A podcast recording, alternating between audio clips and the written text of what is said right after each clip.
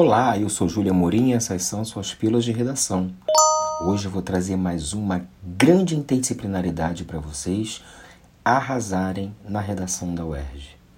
Hoje eu vou falar sobre vigiar e punir, em duas partes.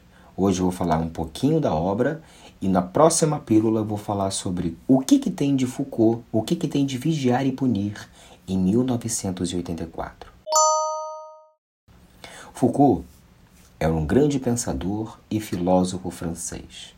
Tem um acervo importantíssimo, vasto, de trabalhos publicados durante a sua carreira. Foi professor, catedrático de uma grande escola na França chamada Collège de France e desenvolveu muitos e muitos estudos e pesquisas sobre a estrutura das instituições judiciais e penitenciárias antigas e modernas.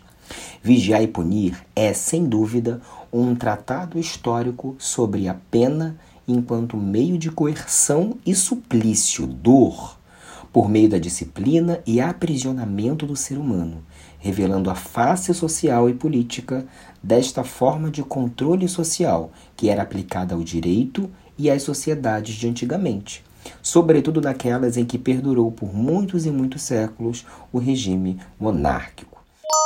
Essa obra traz a forma de punição típica que perdurou até o fim do século XVII, predominantemente na Europa, onde o sistema de governo monárquico tinha como foco o castigo da pena aplicado aos condenados, travestindo-se como um sofrimento físico incessante e brutal. Narra contextos históricos principalmente desenvolvidos na França, com muitas e muitas maneiras da aplicação do alto flagelo e do flagelo humano, onde o poder do soberano, do Estado, rei, mitigava qualquer forma de expressão dos direitos fundamentais, a própria existência da pessoa enquanto um sujeito que possui direitos Embora esteja longe de ser um romance, esse livro começa com uma narrativa bem interessante.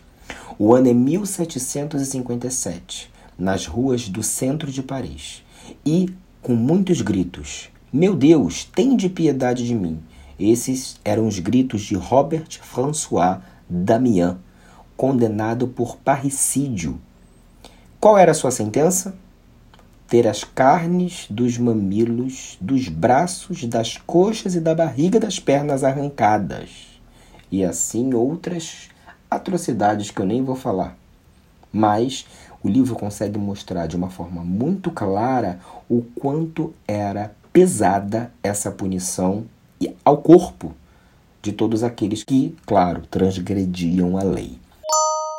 A pergunta que Foucault faz é: o que, que levou o sistema jurídico do Ocidente a deixar de lado a tortura e a execução pública e preferir prisões, supostamente visando corrigir os criminosos? A resposta é simples. Vigiar e punir diz que, por mais que seja complexa, pode-se dizer que ela depende de todas as principais transformações que a sociedade francesa e europeia sofreu nos séculos XVII até o século XIX. O poder absoluto dos reis acabou dando lugar a uma república moderna, assim como aconteceu em muitos lugares do planeta. Mas, paradoxalmente, o poder do governo para controlar a vida dos cidadãos não necessariamente ficou menor. Apenas mudou de forma, segundo ele. E o nascimento da prisão, como diz o título original dessa obra, é parte importante dessa mudança.